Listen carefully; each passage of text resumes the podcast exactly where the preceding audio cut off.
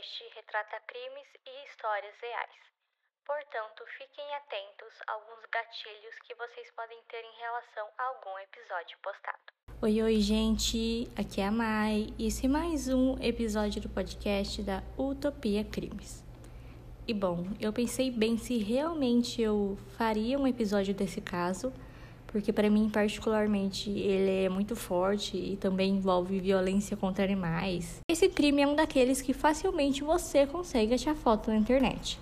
E para mim, quando tem foto de violência contra os animais assim muito explícita, eu prefiro não não pesquisar porque eu sei que eu vou passar mal, ter uma crise, né, eu não consigo ver foto de animal morto, não sei. Posso ver uma pessoa, sabe? Posso ver uma, eu posso ver uma pessoa caída no chão aberta Assim, é lógico que eu vou ficar chocada, mas vai passar rápido.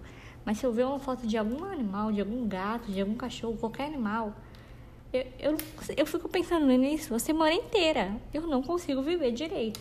É uma coisa muito estranha. Bom, enfim, sem contar que um dos crimes pelo quais eles ficaram conhecidos, inclusive foi esse o nome escolhido para o episódio, ele também é muito pesado e muito explícito também. Então, fica aí o aviso para quem for mais sensível, não pesquisa sobre o crime no Google, porque vai aparecer as fotos sem você é, procurar muito, né? Elas vão aparecer assim na sua cara. E elas são muito pesadas. Enfim, lembrando que o vídeo do TikTok, o link vai estar tá aqui para vocês verem. É um vídeo muito antigo, meio antigo do perfil, então ele vai estar tá meio esquisito. E é isso. Então vamos começar. Ah, tá. Só mais um aviso. É, esses crimes eles aconteceram na Ucrânia. Então, com toda certeza, eu vou falar os nomes errados. Então, relevem e vamos começar o episódio de hoje. Os crimes aconteceram em Dnepropetrovsk, na Ucrânia, entre junho e julho de 2007. Os três responsáveis eram Viktor Sayenko, Igor Supruniuk e o Alexander Hansa. O Victor nasceu em 1 de março de 1988. O Alexander Hansa nasceu em fevereiro de 1988. Eu não consegui achar o dia certinho que ele nasceu. E esses dois eram amigos desde a infância. Até que chegou o Igor, que nasceu em 20 de abril de 1988. Ele acabou se aproximando dos dois e eles viraram amigos. Ainda na infância, uma professora relata que o Victor e o Alexander eram alunos considerados normais. Eles tinham notas boas e não se metiam em tantos problemas. E o comportamento deles só piorou quando o Igor chegou. As notas abaixaram e eles começaram a se meter em brigas e confusões pela escola e também fora dela. Na quinta série, os três tiveram o seu primeiro contato com a lei quando foram pegos jogando pedras nos trens que passavam pela cidade. Conforme foram crescendo, os três queriam passar uma imagem de força e valentia para os outros, principalmente o Victor e o Igor, que sofriam um pouco de bullying e às vezes apanhavam nos outros meninos da escola. E para os dois criarem mais coragem, eles resolveram ficar pendurados pelo corrimão do apartamento do Igor, que ficava no 14º andar. E segundo eles, depois disso, eles ficaram com mais coragens e enfrentaram mais os meninos da escola.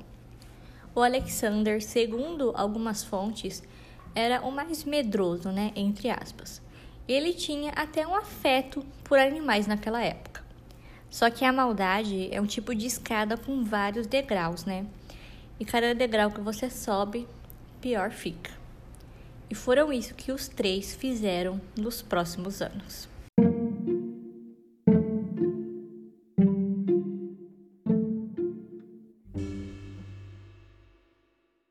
Eles começaram com animais. Os três pegavam os cachorros de rua, iam para a floresta e penduravam eles nas árvores. Lá, os cães eram torturados de todas as formas. E quando eles morriam, os meninos tiravam fotos aos lados dos corpos, como se fosse um troféu. E tem inúmeras fotos dessas na internet. Os três também desenhavam suásticas com o sangue desses animais pelo corpo. E eles faziam também aquela famosa saudação do Hitler. E o Igor, em particular, ele tinha uma admiração a mais pelo Hitler, porque os dois acabaram nascendo no mesmo dia. E para mostrar essa admiração, o Igor sempre tirava fotos é, lembrando ele, né? Fazendo a suástica pelo corpo, ou tirando fotos com a saudação, enfim. Um dos vídeos que foram exibidos durante o tribunal dos três, quando eles foram pegos, mostravam a tortura e a morte de um pequeno gatinho branco que eles pegaram. E é óbvio que eu não vi, né? Até porque se eu visse, eu estaria agora na clínica psiquiátrica, sem zoeira. É, mas segundo as informações do site, o vídeo mostra que os três fizeram uma cruz com pedaços de madeira, pregavam, pregaram o gatinho, é, colocaram espuma e cola na boca dele, torturaram e depois atiraram nele com, com duas armas. Aos 17 anos, o Igor espancou e roubou uma bicicleta que no final ele acabou vendendo para o Victor. Os dois foram pegos, mas não ficaram presos devido à idade.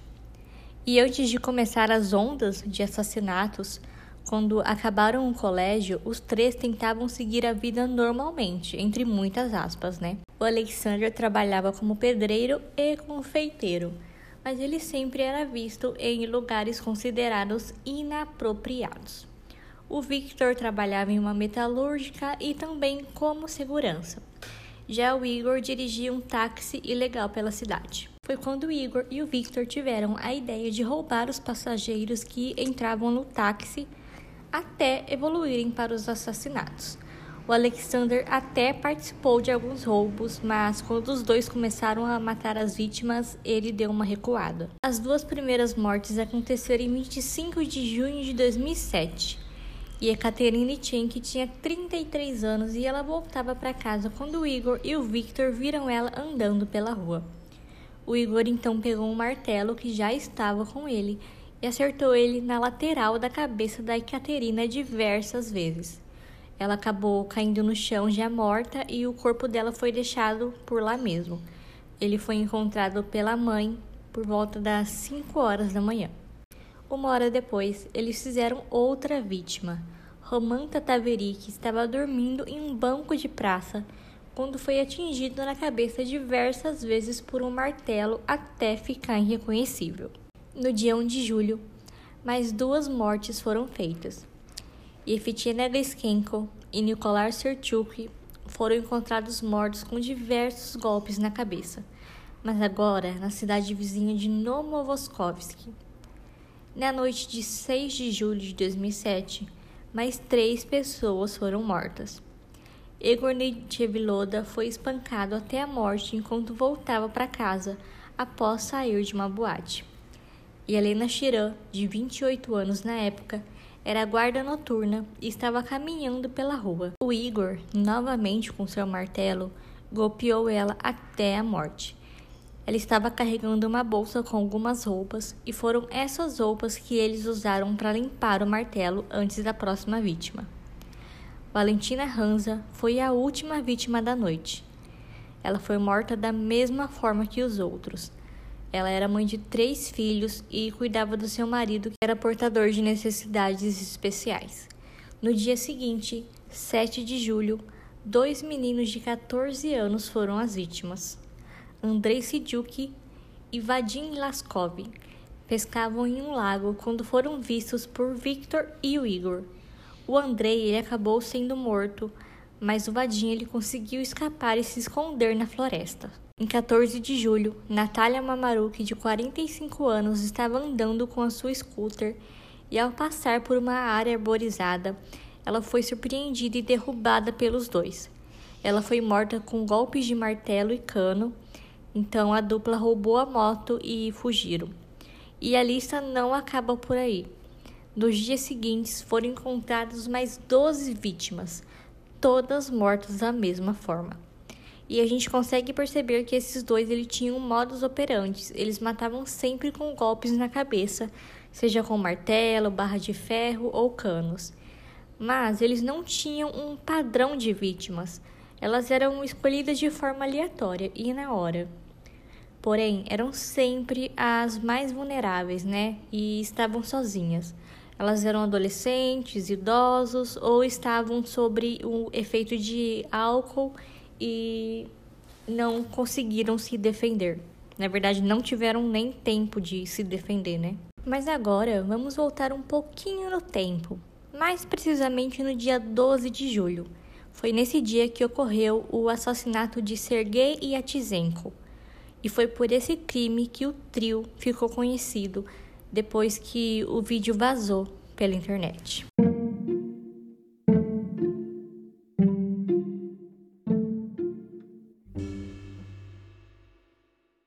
Sergei Yatsenko tinha 48 anos e ele estava em tratamento de um câncer na garganta na época, o que acabou danificando sua fala, então ele teve que sair do serviço durante o tratamento. Ele era casado, tinha dois filhos e um neto. Ele também tinha uma mãe que possuía deficiência e de quem ele também cuidava. Por volta das duas e meia da tarde, ele ligou para sua mulher para avisá-la que ia abastecer a sua velha motocicleta e ver o seu neto. Mas infelizmente ele nunca chegou na casa do filho e o celular dele foi desligado às 18 horas. A sua esposa ligou para um amigo da família e ele caminhou pelos arredores para ver se eles achavam um Sergei, pois ele estava com medo que ele pudesse ter adoecido ou sofrido algum acidente e estava precisando de ajuda mas eles não conseguiram localizar nenhum sinal dele. E também eles não conseguiram registrar um BO, porque naquela época na Ucrânia é, uma pessoa não podia ser declarada desaparecida é, até pelo menos 72 horas após a última vez que foi vista. O Sergei só foi encontrado no dia 16 de julho. Ele foi agredido com pedras, martelos e um material pontiagudo a barriga dele foi perfurada e a cabeça dele ficou totalmente destruída e ele não teve nenhuma chance de defesa. E ele também não conseguiu pedir socorro devido ao câncer na garganta. E no vídeo, né, segundo as notícias, ainda é possível ver eles discutindo o assassinato com calma e também expressando uma surpresa de que a vítima ainda estava respirando mesmo depois que uma chave de fenda foi colocada é, no seu cérebro já exposto é, no chão. Os dois então lavam as mãos e um martelo cheio de sangue com uma garrafa de água e começam a dar risada como se o que eles fizeram não fosse nada demais. É, ao todo, com Sergei, foram 21 mortes entre junho e julho de 2007. Bom, nessa altura a polícia já estava investigando as mortes, mas eles ainda não conseguiram ligar que poderiam ser as mesmas pessoas, mesmo, achei muito estranho. Mesmo a morte é, sendo do mesmo jeito em todos os casos, eles não conseguiram conseguiram ligar que eram as mesmas pessoas. E lembram do ataque dos dois meninos que estavam pescando? O Vadim, o que tinha fugido, ele chegou a ser preso pela morte do amigo dele. E ele também chegou a ser agredido pela polícia para poder confessar. Mas felizmente a polícia logo se ligou que ele era inocente, visto que as mortes eram praticamente todas iguais uma das outras, né? Eles se tocaram depois de algum tempo, mas enfim. O Vadim ainda conseguiu dar algumas características dos garotos e também outras duas crianças que presenciaram a morte da Natália, aquela senhora de 40 senhora, aquela mulher de 45 anos que foi morta durante, é, enquanto elas estavam andando de, de moto. Eles também conseguiram dar algumas características e a polícia conseguiu fazer alguns esboços do, dos suspeitos. É, ela então montou uma força-tarefa né, com mais de 2 mil investigadores e a investigação foi inicialmente mantida em segredo e nenhuma informação oficial sobre os assassinatos foi divulgada. E a polícia também não forneceu nenhuma informação sobre as características dos suspeitos. Porém, mesmo assim, né, já haviam rumores sobre as mortes e a população da cidade e da região já estava desconfiada que algo não estava certo. Então, elas mesmas criaram uma espécie de toque de recolher, principalmente no período da noite, e eventualmente a polícia acabou fornecendo os esboços dos retratos falados para a população e a lista dos itens que foram roubados pelo trio para as casas de penhora da região. Finalmente, os três foram presos no dia 23 de julho de 2007, quando Igor tentou penhorar um celular de uma das vítimas, e quando o dono da loja ligou o celular, a polícia, que já estava de olho, conseguiu rastrear o aparelho. O Igor e o Victor foram presos ainda dentro da loja, e o Alexander, né, que acabou participando de alguns roubos, foi preso em casa e ele até tentou jogar alguns pertences das vítimas pelo vaso sanitário, mas a polícia conseguiu recuperar alguns. Mas o que eles mais queriam, né, que eram os dados dos celulares das vítimas, onde mostravam o último lugar que elas estavam, nunca foram recuperados. O julgamento começou em junho de 2008, um ano após os ataques. O Igor se declarou inocente, enquanto os outros dois, o Victor e o Alexander, confessaram todos os crimes. O Igor chegou até se declarar inocente por motivo de insanidade, mas óbvio que o juiz não aceitou, depois que todos descobriram o passado sombrio que, que ele carregava. Mas, mesmo assim, com os três já pegos, a polícia não conseguiu achar um motivo pelas mortes a imprensa informou que os assassinos tinham um plano para enriquecer com os vídeos das mortes que gravavam. A namorada de um dos suspeitos relatou que eles planejavam fazer 40 vídeos de assassinatos. E isso também foi dito por um ex-colega de classe que alegou ter ouvido muitas vezes que o Igor estava em contato com um, abre aspas, operador de site estrangeiro rico, fecha aspas. É, ele era desconhecido e ele havia encomendado esses 40 vídeos e pagaria muito dinheiro assim que todos fossem feitos. É, mas isso acabou não convencendo a polícia, que, segundo eles, abre aspas, para esses jovens, o assassinato era como entretenimento ou caça, fecha aspas. E durante o julgamento foi descoberto que o Igor colecionava notícias de jornais dos crimes que eles cometeram ele recortava os textos e sempre colocava legendas do tipo, abre aspas, os fracos devem morrer e os mais fortes vencerão, fecha aspas. A equipe jurídica que defendia os suspeitos era composta por três advogados, um para cada suspeito, e todos os três advogados foram originalmente nomeados pelo tribunal. É, mas após algumas audiências iniciais, o Victor pediu que o próprio pai o defendesse. Ele havia se formado na faculdade de Direito há apenas dois meses antes de, de tudo, e essa mudança acabou atrasando demais o julgamento final. O advogado do Alexander fez sua defesa é, no fato de que ele nunca participou de nenhum das mortes e ele estava envolvido apenas em um único incidente quatro meses antes do início da, dessa onda de assassinatos.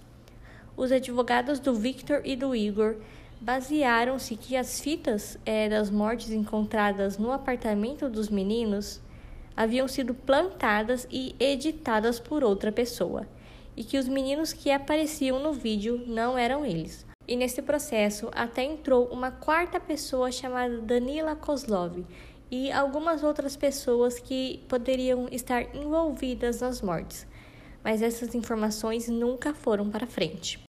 O vídeo de Sergei sendo morto e alguns outros vídeos e mais de 300 fotos foram mostradas pela acusação para o júri. E além dessas fotos explícitas, foram encontradas outras nas quais mostravam a dupla nos funerais das vítimas e zombando das mesmas sobre as lápides. A defesa, quase já sem argumentos, é, disse que essas fotos e vídeos foram conseguidas ilegalmente e que os sujeitos mostrados no vídeo e nas fotos foram alterados digitalmente para se parecerem com os suspeitos. Ai meu Deus, quem que ia acreditar isso? É, quando o Igor e o Victor foram questionados se reconheciam as pessoas nas fotos, eles responderam que não.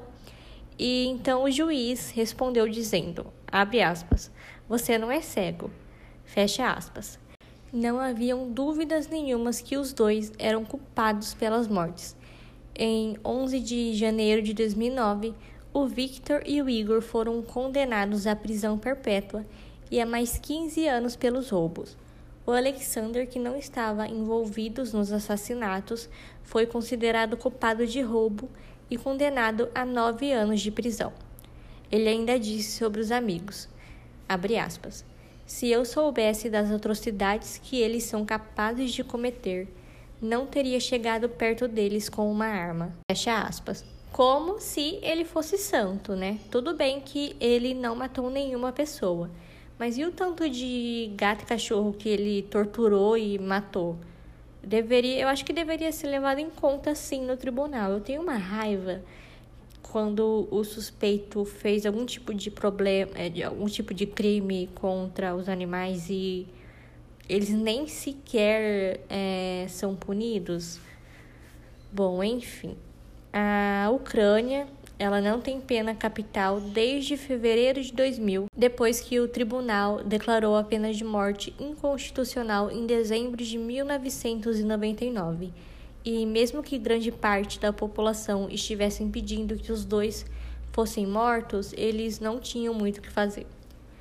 Bom, os dois ainda estão presos, é, eles estão com 35 anos em 2009, o Alexander foi libertado após cumprir os nove anos. Ele se casou e tem um filho, e atualmente não é mais encontrada notícias sobre ele. E chegamos ao fim de mais um episódio desse caso que eu não gostei de fazer, sinceramente, mas ninguém me obrigou, então eu fiz porque eu quis mesmo. E eu achei, eu achei, estranho que por mais que ele fosse assim um pouco conhecido, a gente não acha muita notícia dele aqui por parte do Brasil, né? Tem alguma, alguns vídeos na internet, só que não tem muita coisa. E pelo menos, assim, posso ter pesquisado muito mal mesmo, né? Com certeza. Mas eu não achei nenhum podcast, nenhum episódio de algum podcast sobre, sobre eles. E lembrando, se vocês quiserem dar alguma informação ou algum comentário sobre o caso, pode mandar mensagem lá no TikTok, tá, gente? Porque o Instagram, eu acho que eu abandonei o Instagram, porque eu não, não sei o que tá acontecendo. Eu tava bloqueado, eu não consigo, não conseguia nem postar stories. Eu não entendo por que que outros perfis não, não são bloqueados também, só o meu. Eu não sei o que eu tô fazendo de errado, na verdade. Por isso que eu estou com um pouco de raiva do Instagram e pelo menos por, por agora, sim, eu vou dar uma abandonada lá. Então me desculpa, mas como eu ainda tenho acesso ao perfil, se você quiser mandar alguma mensagem lá para mim, eu aceito. Aí a gente tem um grupo também agora no Telegram, tá? Se vocês quiserem entrar, pode mandar mensagem lá no perfil do TikTok ou por DM no Insta que eu adiciono vocês. Até o próximo episódio.